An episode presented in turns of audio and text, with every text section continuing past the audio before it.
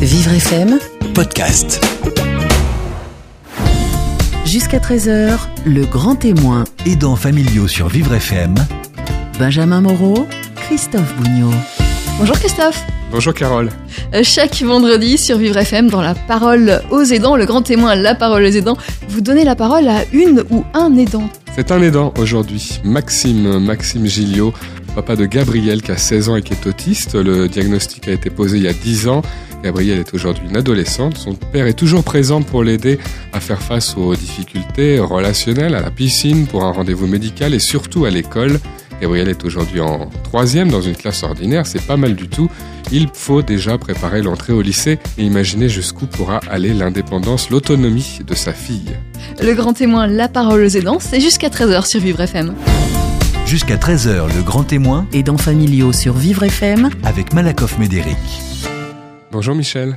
Bonjour Christophe et bonjour à tous. Bienvenue, la parole aux aidants dans le grand témoin chaque vendredi sur Vivre FM. Vous aidez au quotidien un enfant, un conjoint, un parent handicapé ou malade. Cette émission est la vôtre. hein. N'hésitez pas à raconter vos histoires, parler de vos difficultés et aussi partager vos solutions. On aime bien avec Michel euh, les aidants qui avancent. Positive. Les choses positives, il en faut. Le numéro de téléphone du standard de Vivre FM pour accéder à l'antenne 01 56 88 40 20. Certains préfèrent, euh, certains de nos auditeurs préfèrent simplement poser une question. C'est possible sur Internet, sur la page Facebook. Michel Guimel-Chambonnet y répond dans la dernière partie de l'émission. Notre aidant du jour est le père de Gabrielle, une jeune fille âgée de 16 ans, autiste. Gabrielle est actuellement en troisième dans une classe ordinaire et son autisme affecte euh, pas mal les relations qu'elle peut avoir avec les autres. Nous accueillons Maxime Gilliot. Bonjour à vous. Bonjour. Bonjour. Vous vivez à Dunkerque dans le département du Nord. Vous êtes écrivain, auteur de nombreux polars et vous êtes l'auteur d'un récit autobiographique intitulé Ma fille voulait mettre son doigt dans le nez des autres, paru aux éditions Pygmalion. Un livre euh, qui raconte tout, hein, tout ce que vous vivez avec euh, euh, votre fille, sans détour, parce que ça sert surtout à ça. Au départ, il y avait une page Facebook. Euh, ça a commencé comme ça? Ça a commencé comme ça, absolument. Il n'y avait aucune ambition, euh, aucune visée éditoriale derrière. C'était juste une page Facebook dont je ne pensais qu'elle n'allait intéresser personne, à part euh, finalement la famille euh, plus ou moins éloignée ou les amis proches. Et j'ai donc euh, dû vaincre ma pudeur pour aller écrire sur cette page parce que je me suis rendu compte que Gabriel, comme beaucoup euh, d'enfants atteints de sa, pathologie, est davantage dans l'échange virtuel que dans l'échange réel. Et donc, en écrivant cette page, en créant cette page, en écrivant dessus, je me suis dit que, comme elle avait accès aux réseaux sociaux, peut-être par la bande, elle viendrait peut-être lire ce que j'écris sur elle. Oui. Et je me suis vite rendu compte que le succès de cette page a été tel que, effectivement, euh, mon éditrice a- s'est dit que ce serait dommage de, de cantonner ça aux réseaux sociaux. Donc d'abord pour Gabriel, on imagine aussi que vous pensez aux autres parents dans votre situation en, écrivant le livre, euh, à, l'époque de la page Facebook aussi. Euh, ils sont nombreux ceux qui euh, ont un proche, alors notamment autiste, et il y a des difficultés. Vous n'aimez pas tellement qu'on dise que c'est que tout est rose, que c'est une chance, que l'enfant handicapé est une chance, que Je me, je me bats contre ça, oui. Oui. Enfin, c'est, ça part souvent d'une bonne intention euh, de, de dire ça, bien sûr, mais euh, évidemment que le fait d'avoir une enfant autiste m'a ouvert l'esprit, mais ça m'a ouvert l'esprit euh, un peu contraint et forcé, pour être un peu cynique. Euh, évidemment, je suis euh, du coup très sensible à la cause et à la différence, mais soyons clairs, si je n'avais pas été confronté à ce cas euh, dans ma chair, si je puis dire, euh, non, je ne me serais pas intéressé à la question, et donc euh, je pense pas forcément la différence nous fait évoluer, mais est-ce que la différence est forcément une chance? Euh, Je doute que Gabriel le perçoive ainsi. Alors qu'est-ce que ça a de différent On va passer tout de suite à, votre histoire et à comment vous aidez au quotidien euh, Gabriel? Qu'est-ce que ça a de différent d'écrire son histoire par rapport à écrire un roman policier? Ah bah lorsque j'écris un roman policier, je mets des masques. Je ne fais que des masques. Je suis dans, je suis dans la construction, je suis dans euh, l'effet euh, recherché. Je suis, il y a un tas de contraintes euh, de l'écriture fictive que j'ai totalement abandonné pour ce pour ce livre. D'autant que, comme je vous l'ai dit, c'était une page Facebook initialement que j'écrivais sur le vraiment sur le vif, à brut. C'était euh, des, il y avait- il y avait rien, il y avait Une rien. sorte de journal euh, de Oui, c'est ça. Je pouvais très bien ne rien écrire pendant six mois et écrire trois billets dans la semaine. Ça dépendait des, des moments d'humeur, ça, du, du trop plein d'émotions, de, de ce qu'on avait pu vivre à un moment donné ou de nostalgie. Voilà, c'était, il y avait absolument rien de rien de planifié. Mhm. Alors bien sûr, pour les besoins du livre, on a retravaillé un petit peu pour avoir une cohérence. Et puis, euh, je ne fais pas que m'adresser à Gabriel dans, dans, dans ce livre. Il y a des passages où je m'adresse aux gens, aux lecteurs, pour expliquer ce qui se passe entre deux billets, comment les choses ont évolué, comment j'en suis arrivé à penser ceci. Enfin, voilà, c'est. Euh, Ah, Pour aller plus loin sur les représentations, hein, les représentations autour de l'autisme, on a des idées très simples. D'abord, on pense beaucoup, vous dites, aux, personnes autistes de haut niveau, Asperger, ceux qui ont un haut niveau intellectuel. C'est pas le cas euh, de, de Gabriel qui a, qui a plutôt une légère euh, déficience euh, intellectuelle. Euh, là, l'idée, c'est de raconter aussi euh, ce que c'est que d'être, d'avoir une forme d'autisme euh, assez profonde dans les relations. Alors, expliquez-nous maintenant ici euh, à ce micro euh, quelles sont les difficultés de votre fille au quotidien et pour quelle situation vous êtes obligé d'être là, de l'aider. Alors, euh, la difficulté majeure, elle est dans les interactions sociales, évidemment, euh, puisque de toute façon, euh, Gabriel a d'énormes difficultés à entrer en relation avec les autres, à maîtriser les codes sociaux qui sont qui sont communément admis par les, neurotypiques. Donc, sa difficulté, elle réside principalement dans cette dans cette incapacité à échanger de façon poussée, constructive, parce qu'elle ne maîtrise pas les codes. Et comme elle réalise les choses, elle s'est vite rendue compte que cette incapacité amenait à des situations problématiques avec ses camarades, euh, avec ses enseignants, et donc elle a développé une sorte de stratégie qui consiste finalement à s'enfermer dans son silence, à s'enfermer dans son mutisme, euh, de manière à éviter finalement le, le- la situation euh, problématique. Et elle en souffre évidemment, c'est la première à en souffrir évidemment. Et, euh, et donc l'une des principales difficultés euh, se, se situe ici. Donc à nous à être les médiateurs. À l'école, elle peut très bien, euh, parce qu'elle n'a pas d'autre euh, façon de, de s'exprimer ou de se défendre, elle peut très bien dire euh, vieille peau, c'est ce que vous dites à ses enseignants. Et par ailleurs, vous apprenez, parce que ce serait trop simple de se limiter à ça, que elle pleure beaucoup pendant toutes les récréations, donc il y a vraiment une situation où elle, se sent malheureuse. Oui, bah en fait là le problème de la du, du fait d'avoir pleuré à la récréation, c'était pendant sa première année de maternelle, donc nous ne savions pas encore forcément euh, qu'elle était autiste, même si nous avions déjà commencé à mettre en place un, un suivi de diagnostic. Euh, effectivement, nous apprenons euh, plus de deux ans après que que à chaque récréation, Gabrielle pleurait euh, pleurait dans la cour de récréation toute seule. Elle avait elle avait euh, deux ans, deux trois ans, et euh, personne ne nous avait euh, alerté à, à ce moment-là. Être médiateur, on en parler avec Michel dans quelques instants, ça veut dire intervenir quand on est euh, le papa. Est-ce que c'est toujours, est-ce que c'est facile de- d'intervenir quand il y a un problème à l'école? Ça dépend vis-à-vis de qui, euh, parce que malgré tout, Gabrielle a 16 ans maintenant, c'est une adolescente. Alors certes avec un léger, euh, on va dire un léger retard euh, cognitif sur certains points, mais en attendant, euh, comme toute adolescente, il est hors de question que son papa ou sa maman euh, interviennent devant les copains copines. Quoi. Enfin, ça, ça me Oui. foutrait trop la honte. donc, donc il faut pouvoir effectivement lui faire comprendre que c'est pour l'aider. Donc ça, c'est par rapport à elle. Par rapport aux autres, pour répondre à votre question, euh, tout dépend de l'établissement dans lequel dans lequel elle se situe, de, de la bienveillance de l'équipe euh, éducative et administrative, parce que les élèves, euh, ses camarades, sont demandeurs de- de D'explication. d'explications. Où Ils cherchent, ils cherchent à comprendre. Mm. Ils, ils la voient la différence. Et pas besoin de, pas besoin de beaucoup d'heures dans sa présence médecin, pour ouais. comprendre. Donc de toute façon, ils se posent des questions. Et euh, comme beaucoup d'adolescents, les questions, ils vont, les, les questions qui se posent vont s'exprimer peut-être de façon euh, stigmatisante, agressive ou au contraire avec beaucoup de compassion, mais en attendant, ils n'ont pas d'éléments de réponse. Donc à partir du moment où l'équipe éducative en place est ouverte et euh, ouverte au dialogue, oui, nous pouvons intervenir, ou les éducateurs du CESAD qui suivent Gabriel ont pu intervenir à, à plusieurs reprises. Bon, ça n'empêche pas après le... Aujourd'hui, elle est en troisième dans une classe ordinaire. Oui. C'est bien. Euh, C'est plus facile euh, que ça n'a pu l'être. euh. Elle- a commencé, euh, elle a toujours été euh, suivie en, en école primaire et donc elle avait euh, l'Ulysse, euh, était en Ulysse, en CLIS pardon, enfin CLIS, euh, Mhm. CLIS école, euh, et elle a progressivement fait de Une classe l'inclusion, spécialisée classe pour les spécialisée, enfants pardon, en situation de handicap. Et donc, elle a progressivement été en inclusion jusqu'à faire un CM2 entier sans une seule minute dans sa clisse dans laquelle elle était affectée. Donc, pour nous, c'était une grande victoire.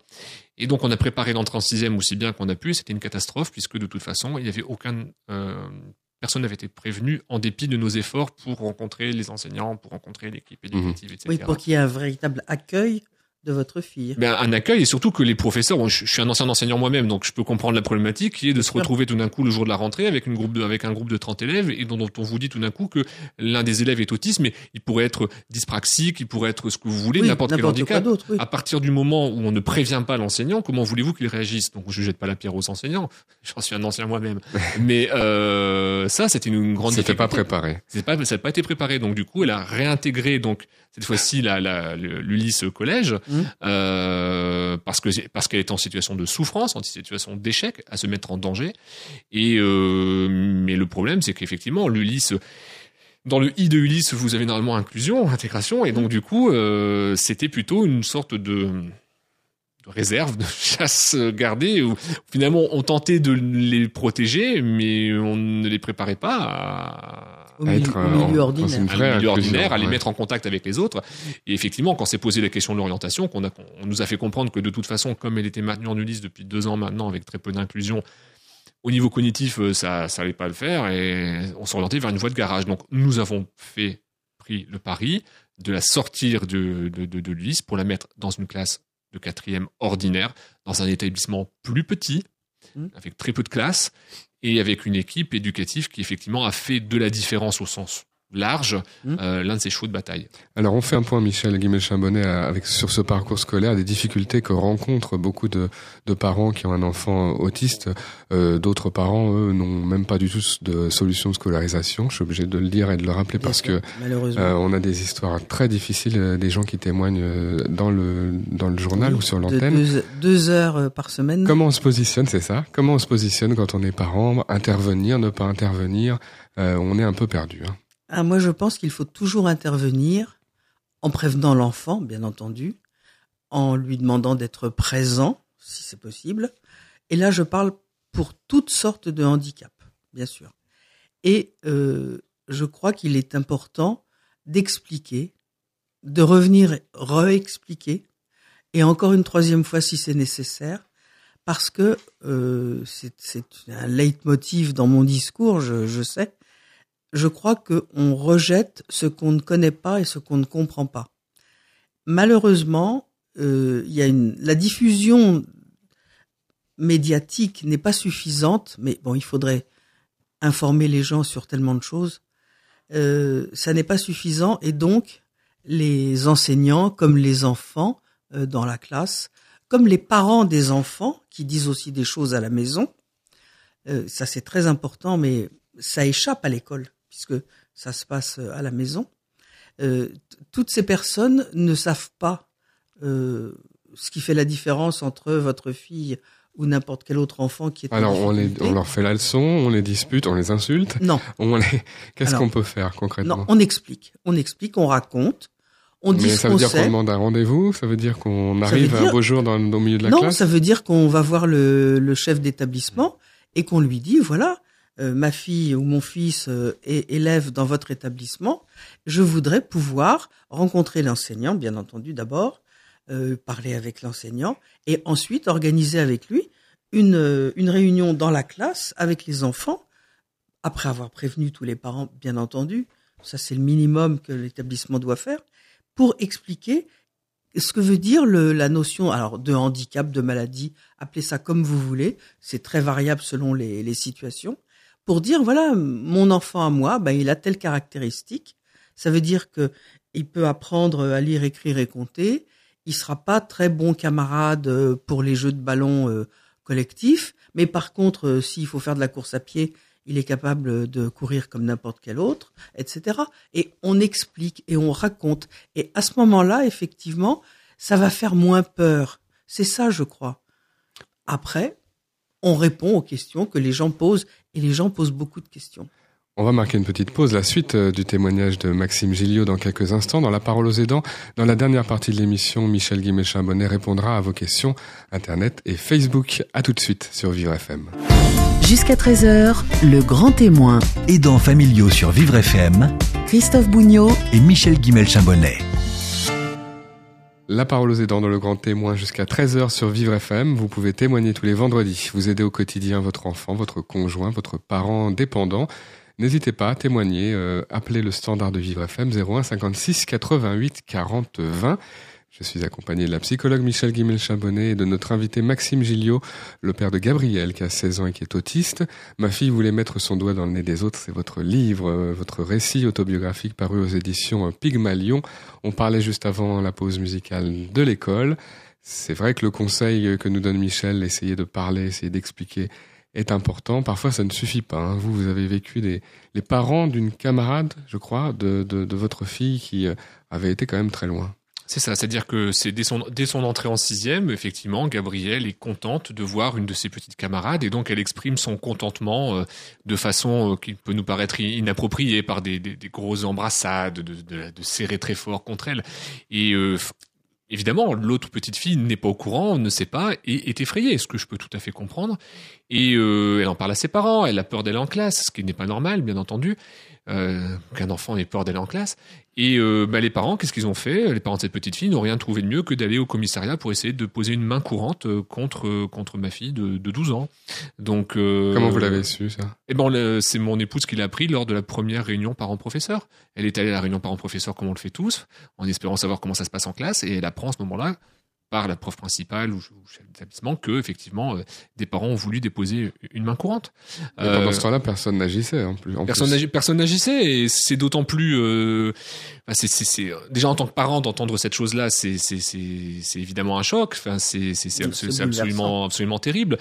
Qui plus est euh, de dire ça à des parents qui sont eux-mêmes enseignants et qui connaissent parfaitement les rouages de l'éducation nationale, c'est encore plus, euh, encore plus amer puisqu'on sait très bien comment les choses doivent se passer dans ces cas-là. Comme vous l'aviez dit tout à l'heure, il faut faire preuve de pédagogie. Il y a un problème, on demande à rencontrer le CPE, le chef d'établissement, le prof principal, bref, les référents sont nombreux, qui doivent, qui peuvent et qui doivent permettre de désamorcer la situation par la pédagogie, la pédagogie et encore la pédagogie. Et si vraiment ça ne suffit pas, parce que les parents en face ne veulent pas comprendre, ne peuvent pas comprendre, sont obtus, quoi qu'il en soit, au moins la démarche a été faite. Va-t-on porter plainte contre une enfant de 12 ans dont le prof sait qu'elle est handicapée? Enfin, ça me paraît complètement incroyable. Oui des difficultés dans les relations, euh, des, des, grands malentendus, on pourrait dire finalement.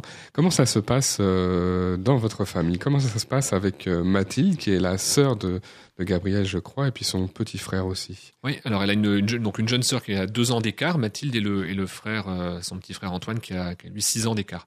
Ils ont six ans d'écart. Euh, comment ça se passe? Bah, Pendant très longtemps, euh, Gabriel et, et, Mathilde ont été très très proches, puisque de toute façon elles n'ont que deux ans de différence. Et très rapidement, Mathilde, de façon instinctive, est un peu devenue la grande sœur par défaut. Elle initie, elle, enfin, elle initie les jeux. Elle, allait un peu plus vite. elle allait plus vite. elle, elle a mûri plus vite, évidemment. Euh, donc jusqu'à euh, jusqu'à l'adolescence quoi. elles sont elles sont extrêmement extrêmement complices.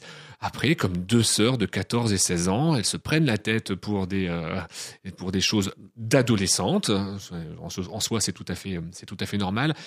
Mais ça n'est pas évident, ça n'est pas évident pour Mathilde puisque forcément elle a cette double vision. Elle, elle, elle en veut, d'une certaine manière, euh, de façon tout à fait normale à sa sœur, de d'être ce qu'elle est, enfin, comment dire, tout le fardeau que ça peut représenter par moment, les difficultés qu'elle représente, et en même temps une grande compassion. Il faudrait pas que, je suppose, qu'un de ses camarades vienne à se moquer de sa sœur devant elle.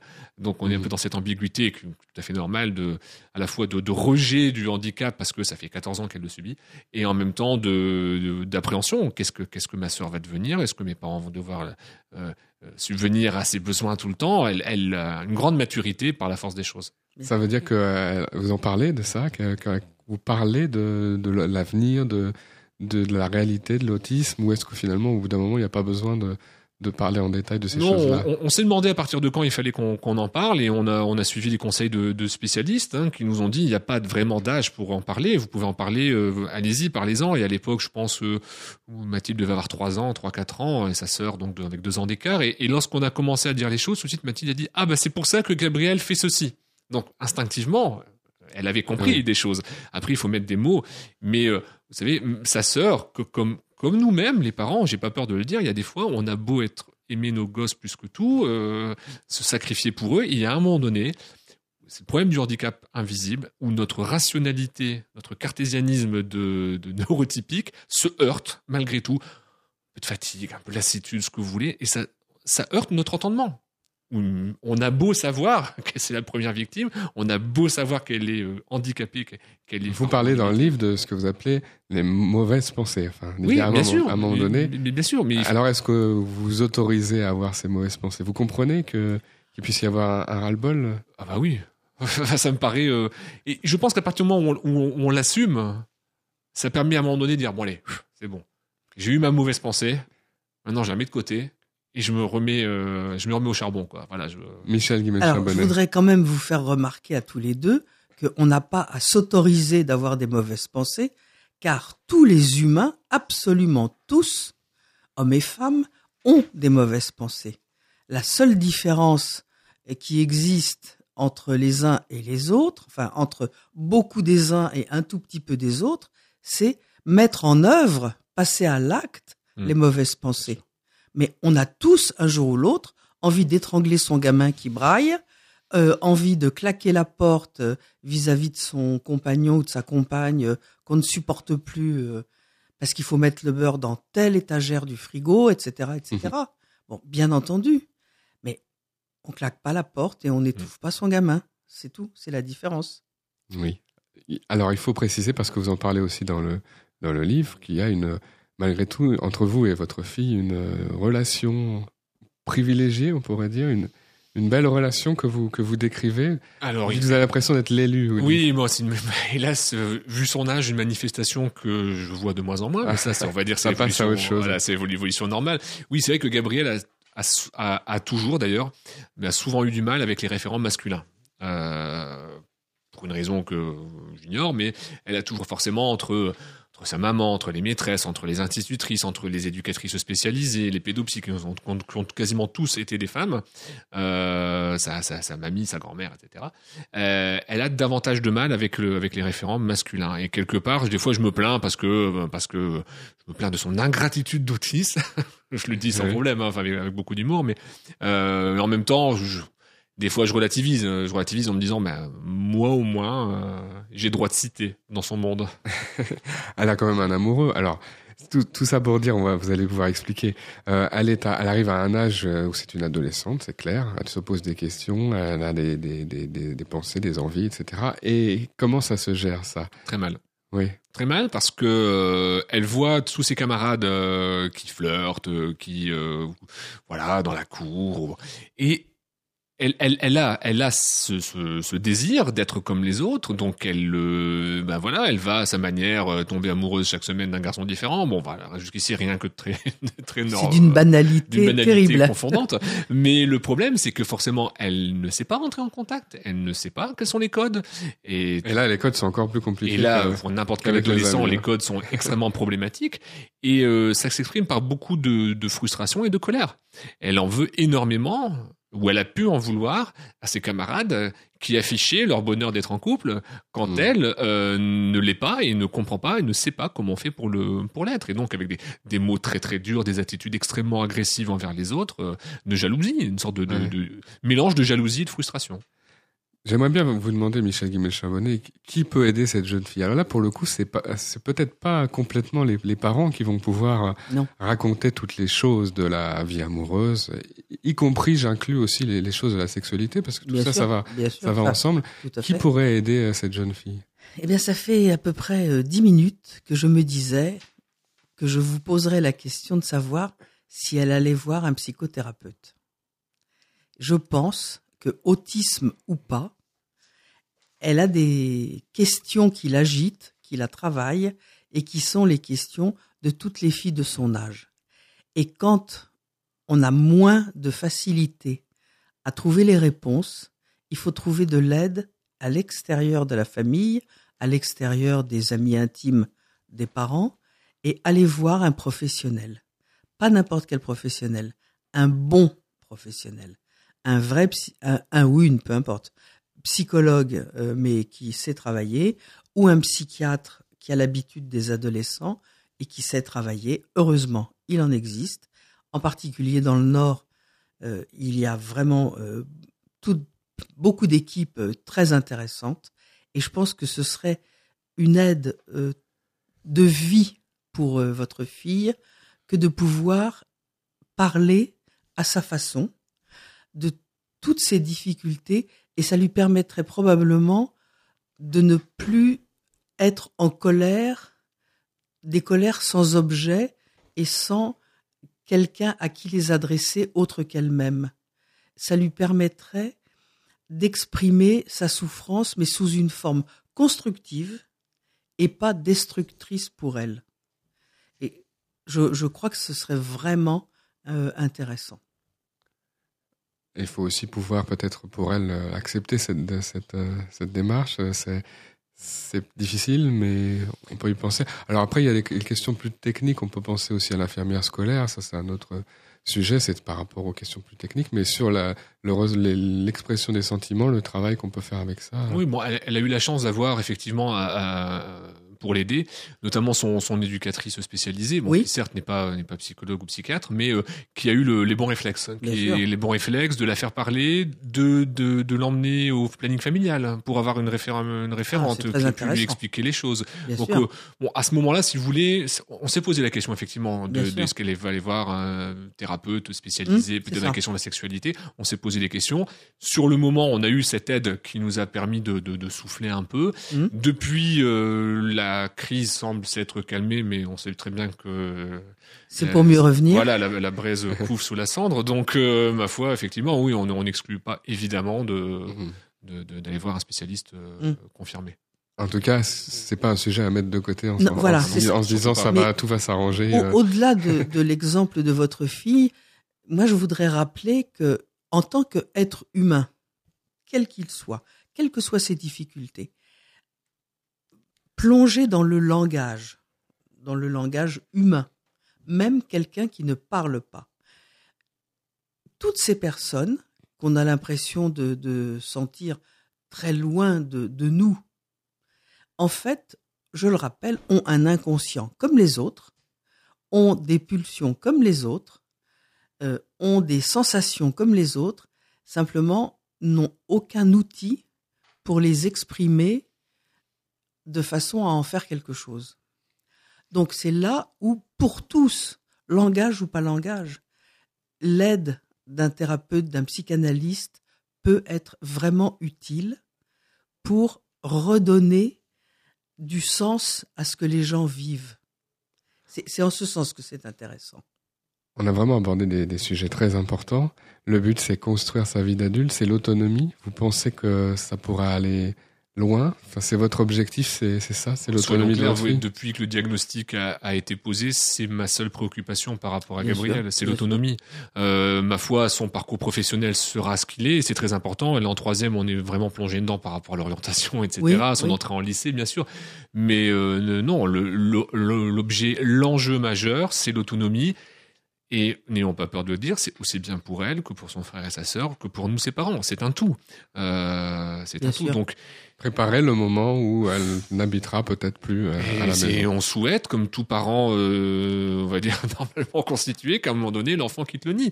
Bien sûr, bien sûr. Parce que ben, ouais, c'est dans l'ordre des choses et Oui. euh, on n'est pas éternel, donc forcément. euh, Mais de toute façon, ça arrivera parce que un jour ou l'autre, mais il faut lui laisser peut-être plus de temps qu'à un autre, simplement parce que aujourd'hui, heureusement, il y a de très nombreuses façons d'habiter euh, seul au sens sans les parents, mais pas forcément tout seul dans un studio où on tourne en rond euh, dans ses quatre murs.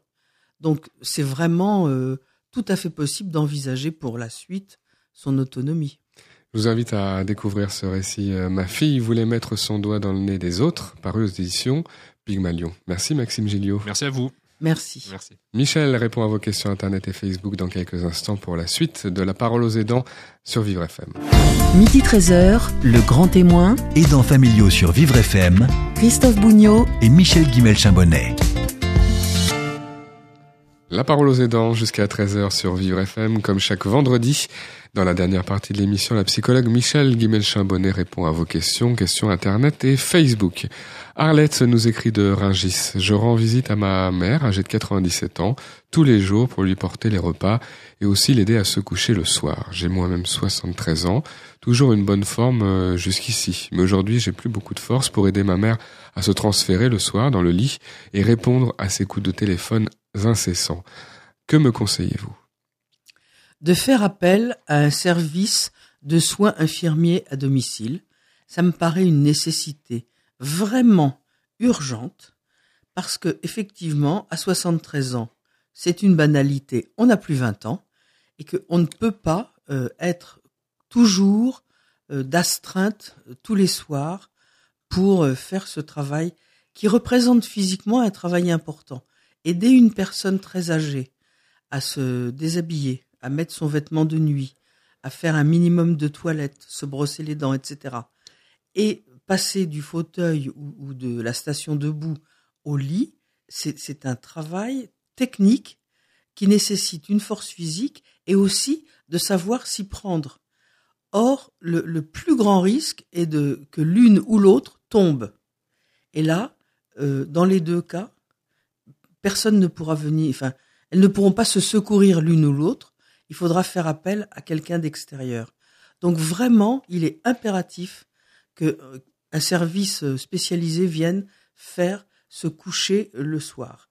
Par ailleurs, je suppose que si la vieille dame, la plus âgée des deux, euh, téléphone sans arrêt à sa fille, c'est aussi parce qu'elle ressent beaucoup d'insécurité, à la fois parce qu'elle est toute seule dans la journée, mais aussi parce qu'elle approche de plus en plus du terme de sa vie. Et l'anxiété logique, hein, la peur de mourir, qui existe chez tout le monde, euh, doit la, bousculer de plus en plus. C'est ça qui explique les coups de téléphone. Alors, on peut se demander dans ce, ces conditions-là, est-ce qu'il ne serait pas mieux pour cette très vieille dame d'être dans un établissement ou alors de venir dans la, maison de sa fille ou d'un autre enfant s'il y a un autre enfant ou que quelqu'un vienne habiter dans sa maison à elle pour qu'elle ne soit plus seule toute la journée. Enfin, il y a sûrement des aménagements à faire. Mais dans un premier temps, pour le coucher, un service spécialisé. Question des aidants familiaux, vos questions sur vivrefm.com. Vincent nous écrit du 14e arrondissement de Paris. Ma femme est atteinte de la sclérose en plaques, commence à perdre un peu de mobilité au niveau d'un bras. Ça joue sur ses capacités de cuisinière.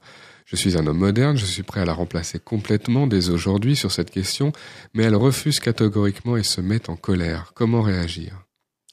En ne proposant pas de faire le remplacement entièrement, comme euh, le monsieur le dit, mais en proposant de faire euh, le commis de cuisine.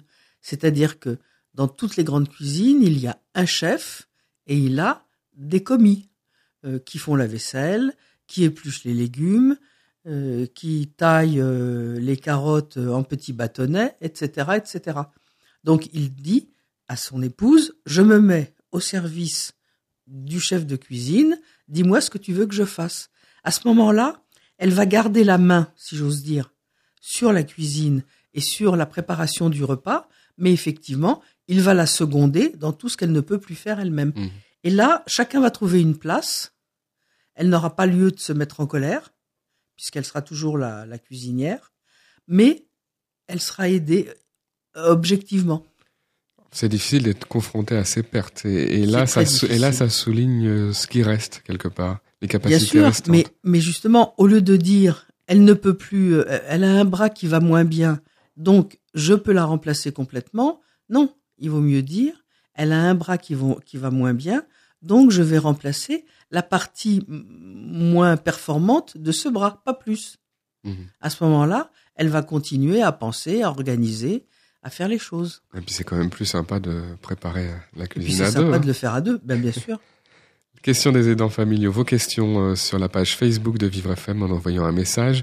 Valériane nous écrit d'Auxerre, dans le département de Lyon. Ma fille est polyhandicapée depuis sa naissance. Elle ne marche pas, ne parle pas et nécessite des soins constants. Pourtant, même si c'est égoïste, je voudrais penser un peu à moi et surtout retravailler. Puis-je me le permettre? Comment faire? Alors, ça n'est pas égoïste, ou bien c'est de l'égoïsme, mais qui est une vertu. Euh, oui, bien entendu, si vous pouvez retrouver du travail, faites-le. De toute façon, si votre fille est aussi euh, perturbée, enfin, son état est aussi perturbé que, vous le dites, euh, elle serait peut-être mieux dans un établissement spécialisé dans lequel malgré tout elle pourrait rencontrer des jeunes de son âge, dans lequel du personnel formé, des, vrais professionnels pourraient euh, lui proposer un certain nombre d'activités adaptées à son état. Et c'est vrai que ça n'enlèverait rien à, cet enfant, mais ça apporterait à la fois du répit et puis aussi euh, un, soulagement physique euh, à sa maman, et ça permettrait à la maman de retrouver du temps pour aller faire des choses pour elle. C'est quand même très difficile, on a l'impression d'abandonner son enfant. Non, on n'abandonne pas son enfant, au contraire. Euh, et quelquefois, vous savez, euh, le véritable abandon quand on apporte, quand une femme apporte son enfant euh, à l'orphelinat en disant euh, je ne peux pas m'en occuper, euh, c'est une vraie preuve d'amour. Les femmes, elles abandonnent pas leurs enfants juste histoire de se débarrasser d'un gamin en trop. Quand elles, euh, quand elles amènent l'enfant à l'orphelinat, euh, c'est parce qu'elles savent qu'elles ne pourront pas lui donner une, une vie de qualité. Donc, en fait, Là, il restera. Alors là, on parle d'autre, on parle de l'établissement où, où l'enfant pourrait vivre. Il reste une relation Mais mère-enfant. bien entendu qu'il reste une relation. Il reste une relation d'abord parce que tout simplement la mère va aller rendre visite à son enfant, que si l'état de l'enfant le permet, euh, l'enfant va revenir passer les week-ends à la maison, soit tous les week-ends, soit un sur deux. De toute façon, il y aura des périodes de vacances où les parents et leur, enfant vont être en vacances ensemble à la maison ou ailleurs si c'est possible. Il y a toutes sortes d'interactions qui existent encore, et c'est pas parce que euh, la personne dépendante est, dans un établissement que la famille ne- n'est plus une famille de aidants. Bien entendu, on peut toujours aider en allant faire des visites, en s'occupant. Mais on s'occupe de l'enfant ou du parent ou, ou du conjoint d'une façon qui est finalement bien meilleure, puisqu'elle est débarrassée de toutes les contingences matérielles, de toutes les corvées du quotidien. Les questions des aidants familiaux, vos questions sur vivrefm.com. Myriam nous écrit de Villeurbanne, dans le département du Rhône. Je me rends chaque mois à un groupe de parole de l'UNAFAM, association, euh, et ça me fait beaucoup de bien de parler de mon fils qui est concerné par la schizophrénie. Mais j'ai l'impression d'être tout le temps la tête dans mes problèmes. Comment m'aider à penser autre chose ou à prendre un peu plus de recul? Alors, je vais déjà rappeler ce que c'est que l'UNAFAM. C'est l'Union nationale des amis et des familles des personnes qui ont un problème euh, mental. Donc, l'UNAFAM, euh, effectivement, organise un certain nombre de groupes de parole euh, pour les familles et pour les parents. Et c'est très important et très intéressant que les parents puissent parler de, des difficultés qu'ils rencontrent avec leur enfant quand il a un problème psychiatrique. Comment faire pour ne pas penser seulement à ça? Eh bien, je crois euh, essayer autant qu'il est possible de retrouver ou d'innover euh, sur une activité personnelle et quoi qu'il arrive, s'astreindre à aller euh, à cette activité à chacune des séances, ne pas en sauter en disant ah oui mais là mon fils ça va pas, il faut que je reste, etc. Il faut vraiment choisir de s'occuper de soi, ce qui est un gros effort et qui n'est pas toujours facile. Mais je pense que c'est vraiment euh, important de le faire. Question des aidants familiaux, vos questions sur la page Facebook de Vivre FM en envoyant un message. Emmanuel nous écrit de Sergi. Je compte sur mon médecin généraliste pour trouver une place d'hébergement temporaire à ma fille pendant que je vais subir une opération euh, qui nécessite de rester alité pendant 15 jours. Mais j'ai l'impression que les procédures ennuient profondément mon médecin. Je n'ai que lui pour m'aider sur cette question. Comment faire? Alors, je dirais tout de suite, non, vous n'avez pas que lui. Il existe des assistants sociaux de, secteur. Donc, il faut demander à la mairie où se trouve le bureau de ces assistants sociaux. Dans le service hospitalier où vous allez être hospitalisé, il y a aussi une assistante sociale. Il faut aller la consulter et lui demander comment elle, elle peut vous donner des informations euh, sur les, les, autres services hospitaliers où votre fille pourrait être euh, hospitalisée euh, conjointement. il y a aussi l'AMDPH, Maison départementale des personnes handicapées. Il faut les interpeller. Je sais bien que c'est la réponse généralement euh, à la vitesse du diplodocus, mais il n'empêche, il faut les interpeller parce que c'est quand même leur, leur travail que d'aider les familles à, à, trouver un hébergement quand il y a une, question d'urgence comme celle-ci. Donc, le médecin pourra faire les certificats nécessaires et suffisants, bien sûr, ça c'est son rôle, mais il y a un certain nombre d'autres personnes qui peuvent aider et de façon efficace. D'autre part, il faut absolument demander aux pharmaciens, aux infirmiers, euh, qui s'occupent éventuellement de, de, la jeune fille, ce qu'ils connaissent comme structure qui pourrait euh, la recevoir en hébergement temporaire. Vous souhaitez témoigner dans l'émission dans les prochaines semaines, vous aider au quotidien votre proche dépendant, contactez le standard de Vivre FM 01 56 88 40 20 01 56 88 40 20. Merci Michel. Au revoir Christophe. Vivre FM.